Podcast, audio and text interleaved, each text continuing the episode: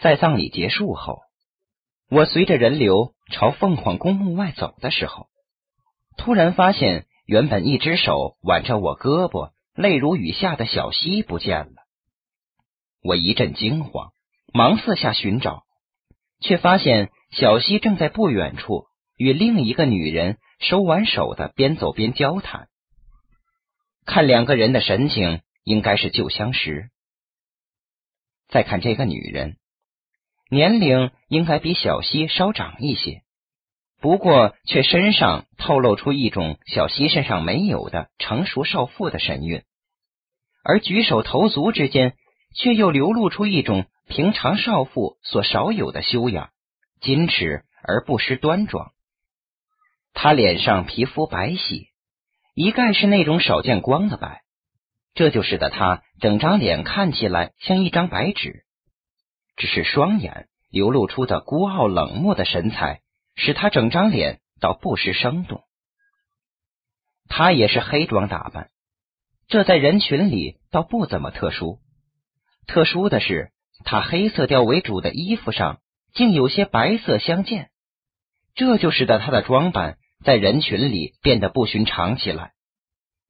小西与身边这个不寻常的女人交谈正酣，几乎忘了我的存在。我决定打断小西，不过在这个决定付诸行动之前，我又忍不住看了那个女人一眼。这一次。我突然有一种比刚才更深刻的感受，那就是这个女人苍白的脸上所流露出的那种哀怨的神采，简直就是绝望。这种感觉来得莫名其妙，但它却刺入我的肌肤，侵占到我的灵魂深处，使我忍不住打了个寒颤。干嘛在这儿傻愣着？不知什么时候。小溪已经来到我跟前，我立刻回过神来，眼神恰好与女人的眼神相遇。她冲我微微一笑，我却又忍不住一个机灵。你怎么了？小溪紧盯着我，没，没什么。我有些不知如何是好。小溪，那我先走了。那个女人轻轻的拍了拍小溪的肩膀。好的，陈姐。小西欢快的朝女人打着招呼，我们一起目送着女人走到公墓入口处，钻进一辆黑色的车里。我问小西：“你哪来的陈姐？怎么你不认识吗？”“谁？陈露？陈露是谁？真的假的？你会不认识？”小西皱着眉头望向我，我摇摇头，不知云里雾里。你同事。傅冲的老婆呀！我恍然大悟道：“怪不得刚才那车子眼熟呢，是傅冲的。不过他老婆我是真不认识，名字好像听说过。怎么样，不错吧？”小西眼神怪怪的看着我，哪方面都不错呀，姿色、肤色、神色等等，你们男人见了肯定多想看一眼。小西满眼含醋。你说什么呢？我白了他一眼。怎么？你敢说不？看你刚才那样，眼都直了。我一下语塞。小西的话立马让我由生气变成了心虚。看来刚才他都看到了。走吧，别净扯些没用的了。我拉起小西便走。小西绝对是性情中人，气来得快，散的也快。果然，没走几步，我就明显的感觉到他的火气消干净了。但是他的气消了，我心里的疑惑却更深了。张景说：“你们认识？”我尽量把语气加工的严肃再严肃，以免点燃这颗二踢脚。不是，我们也刚认识。那你怎么知道她是傅冲的老婆？万一认错了，多尴尬呀！哪里呀？是他先找的我。小西撅着嘴，一脸的委屈。我不正在那儿站着吗？他悄悄的把我拉到了一边。他认识您？不就是前段时间我姐那事儿吗？他说挺佩服我的。哈哈哈！我笑道。看来你在赤坂也是半拉子名人了。什么呀？小西气得跺脚，人家是有重要的事要拜托我。重要的事？是啊。什么事啊？没说。我差点栽倒在地上。看来小西被我脸上难堪的表情逗乐了，笑着道：“他说人太多不方便说，先给我打个招呼，再约个时间告诉我。那你答应了？嗯，答应了。你傻呀，这么轻易就答应一个陌生人的请求？什么叫我傻？他算是陌生人吗？他可是你同事的老婆呀。”小西差点跳起来。再说了。你看他那样像个坏人吗？面无血色，手无缚鸡之力，能有什么危险呢？看来小西对他的第一印象跟我差不多，这让我心底对这个半生不熟的女人防线一下放宽了许多。但我还是不甘心，继续劝道：“不过小西，不知道你是什么感觉，反正我感觉他的眼神怪怪的，给人一种不祥的预感。”你要小心点其实我也有这种感觉。小西目视着前方，显得心事重重。不过他越是这样，我就越是不好意思拒绝。再说了，还是那句话，她一个女人家能危险到哪里去？嗨，希望是吧？我叹了口气。好了，我们就别再纠缠这个问题了。或许人家只是随便说说，没什么大不了的呢。小西摇摇头，显得心烦意乱。我点点头。老 K 的葬礼给了我们太多的伤感，我觉得有必要换一下心情。我们找地儿去放松一下吧。好啊！我的提议一下让小西的心情好了起来，他一脸灿烂的看着我。去哪里呀？你说吧，那去蹦迪吧，真有你的！我苦笑一声，老 K 还没入土为安呢。再说了，我的明天还不知在哪里呢。闭上你的乌鸦嘴！小西气急败坏的抽了我一巴掌，我一把把他搂在怀里，坏笑道：“那我们更得好好快活一下呀！去你的！”小西打掉我的手臂，撒腿就跑。老 K 葬礼后的第二天，局里召开了一场专题会，针对我们规划科一行人今后的工作进行了讨论。当然，会议的议题就是四号门诊楼地下室停尸间的改造工作继续还是停止。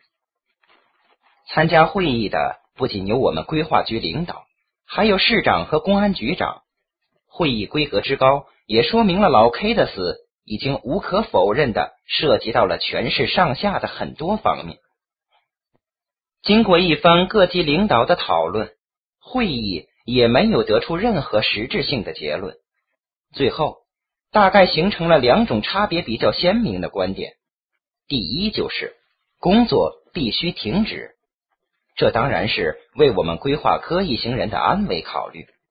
第二就是工作应该继续，一是因为工程本身就需要这样，凤凰公墓已经建起来了，地下室的改造显得更加迫切；再就是工程如期进行，或许可以稳定市民恐慌的情绪，让警方能够在舆论压力相对较小的环境里开展破案工作。当然，市领导及警方都表示会采取必要的措施。保护我们规划组一伙人的安全。会议的讨论结果就像是一个双面球，在领导的手里丢来丢去，找不到合适的落点。最终，这一艰巨而光荣的任务落在了科长的手里。这时候，我们终于松了口气，毕竟结果已经成为我们之间众人皆知的秘密了。科长的表态铿锵有力，四座结晶。表态仅有几句话，不到半分钟，却让我们再次领略到他伟大和豪迈的一面。当然，这也让在场的各级领导为之动容。会议是在规划局四楼会议室举行的，可是会议结束的时候，我们突然发现门外的楼道里竟然挤满了市里各家媒体的记者，他们都用一种望眼欲穿的眼神盯着会议室里出来的每一个人。说句实在话，不论那种眼神出于何种目的，都足以让我们联想到所有赤坂市民的眼神。所以，市长当即决定现场召开一场新闻发布会，将今天会议的讨论结果第一时间告知民众。也就几分钟的时间，会议室变成了一个简单的新闻发布会场所。就在市长铿锵有力的发布演讲的时候，科长给我们示意了一个眼神，我们在他的带领下悄悄的全线撤退。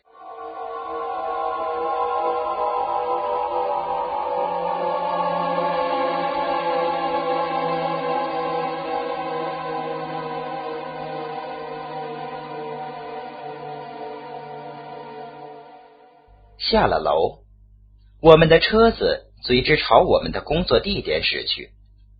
用科长的话说，我们已经离开工作岗位八天零一个小时了。在车子平稳行驶的过程中，我们几乎没人说话，大家都在想着各自的心事。不过我确信，此时此刻，大家想的最多的是下一步的打算。而不是上一步的问题。这时候，我的手机响了，是小西。我刚刚看过新闻发布会的直播，他的声音很低沉。你们真的决定了？是的。我点点头。不可以改变了吗？嗯。那把我也带上吧。什么？我差点跳起来。一车的人。都用疑惑的眼神盯着我。是的，我要跟你一起去。你去干什么？我有些气愤。你还嫌不够乱吗？他不温不火，而且说的一字一顿。首先，我担心你；其次，我现在还没找到工作，在家闲着也没事儿；第三，就是我对那里很熟悉。你们工作的时候，我可以四处转转。说不定能找到什么线索，那更不行了。我气急败坏的打断他：“你是不是不想要命了？还四处转转？说不定那个人就在某个角落里等着你呢。”说到这里，我心虚的环视了车内的所有人，身上起了一层鸡皮疙瘩。你听我把话说完。小西打断我。还有一点，陈露也去。陈露，我脱口而出：“是的，他刚给我打过电话，他说他要去，我才做的决定。不过人家去是为了工作，而我纯粹是闲着无聊解闷儿。”他越说我越气，闲着无聊解闷儿，这算哪门子事儿啊？哎呀，你别啰嗦了，行吗？电话那头的小西倒不耐烦起来。我已经决定了。总之，我说不行。我气急败坏的强行挂断手机。这时候，我已经置身于车内所有人用眼神所设置的包围圈里了。当然，我能清晰的感觉到，所有刀子似的目光里，功力最深厚的。应该是傅冲的那两道。我心虚的瞅瞅众人，都没说话，也包括傅冲，只有副驾驶上的科长慢慢回过头来，清了清嗓子问：“你女朋友？”我点点头。怎么，他也要来？啊！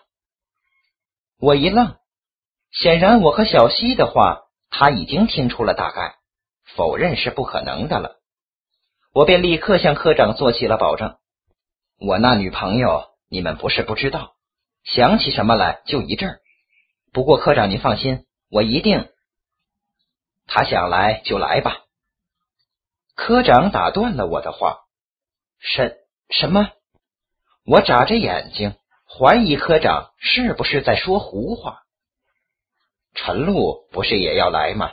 你让小西来，算是给他做个伴儿。至于危险嘛？我们总会想办法避免的。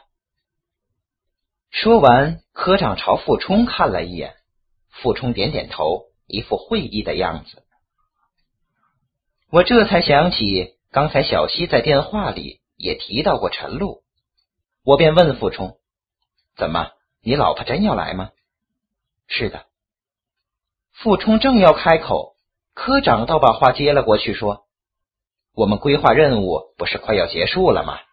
市里派了设计院的工作组来帮助我们敲定规划方案。设计院就俩人来，一个就是傅冲的老婆陈露。这个市局里早就跟我说了，只是我还没宣布呢。”“哦，是这样啊！”我恍然大悟。“是的。”傅冲也点点头道：“说实话，本来我老婆我还挺担心的，没想到你女朋友也要来，那他们正好就可以做个伴儿了。不过好像你女朋友与我老婆很熟。”我笑道：“嗨，拿什么来很熟啊？他们就是昨天在老 K 的葬礼上认识的，好像就说了几句话。你走在前面没注意到。哦，是这样啊。”傅冲恍然大悟似的点了点头。不过这个消息让我高兴起来。小西的脾气我是知道的，他一旦决定了的事情，即便我说下天来，他也是依旧忘我的我行我素。而今天科长这个决定，倒一下让这件原本棘手的事情变得两全其美起来。我估计这个突然的变故要让小西知道了。他一定会给我来一阵强吻，不行？那好吧，我给小西说一声。科长扑哧一笑，道：“这还用说？我估计他早就到了，弄不巧他给你是先斩后奏呢。”傅冲也跟着笑起来，不过除我们三人之外的所有人反应却很冷淡。的确，这个消息对他们的处境来说。不会产生什么实质的影响，他们没必要跟着或喜或悲。果然让科长给说着了。当我们赶到医院的时候，小西已经在门口恭候多时了。陈露属于公派，所以并没跟他一起来。一看到小西，我故意板起脸，小西则顾不得理我，对着笑脸同科长诸人打招呼。科长也学着我的样子，装作一脸的严肃。估计此时此景下，看到一脸灿烂的小西，他心情也跟着灿烂起来。诸位科长，实在不好意思，我不请自到了。科长应了一声，不过听起来倒像是一声干咳。这一下，小西有些心虚了，拉着我的衣角，小声问道：“你们科长会不会？”会不会赶我走啊？我白了他一眼，道：“你还好意思说？你来不就明摆着给我们添乱吗？那那我都已经来了，不是吗？你们不会再赶我走吧？你们看这荒郊野外的，人家出租车都不肯过来，我走了好长一段路呢，腿都快掉下来了。看到小西那囧样，我一下子笑了起来。好了。你就别抱怨了，实话告诉你吧，我们科长已经特批了，让你来。真的？小西一下子跳了起来。科长接过话，不过来归来，我们可得有言在先。你来了，一切得听指挥，不能离开我们的视线，四处乱走。而且你来还有一个很重要的任务，就是与陈露作伴，相互关照。遵命。小西兴奋的给科长行起了礼。